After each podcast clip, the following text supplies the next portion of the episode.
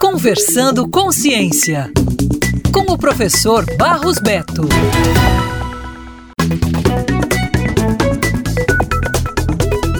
O Polo de Inovação do Instituto Federal de Educação, Ciência e Tecnologia do Ceará, IFCE, fechou um novo projeto de inovação em parceria com uma empresa de tecnologia para a área de educação. É o centésimo projeto fechado pela instituição em parceria com a empresa brasileira de pesquisa e inovação industrial, Embrapi. O projeto recebeu o nome de Algoritmo de Reconhecimento de Atenção de Avatares em Ambientes Virtuais no Metaverso. Tem um contrato de mais de 800 mil reais com duração de um ano.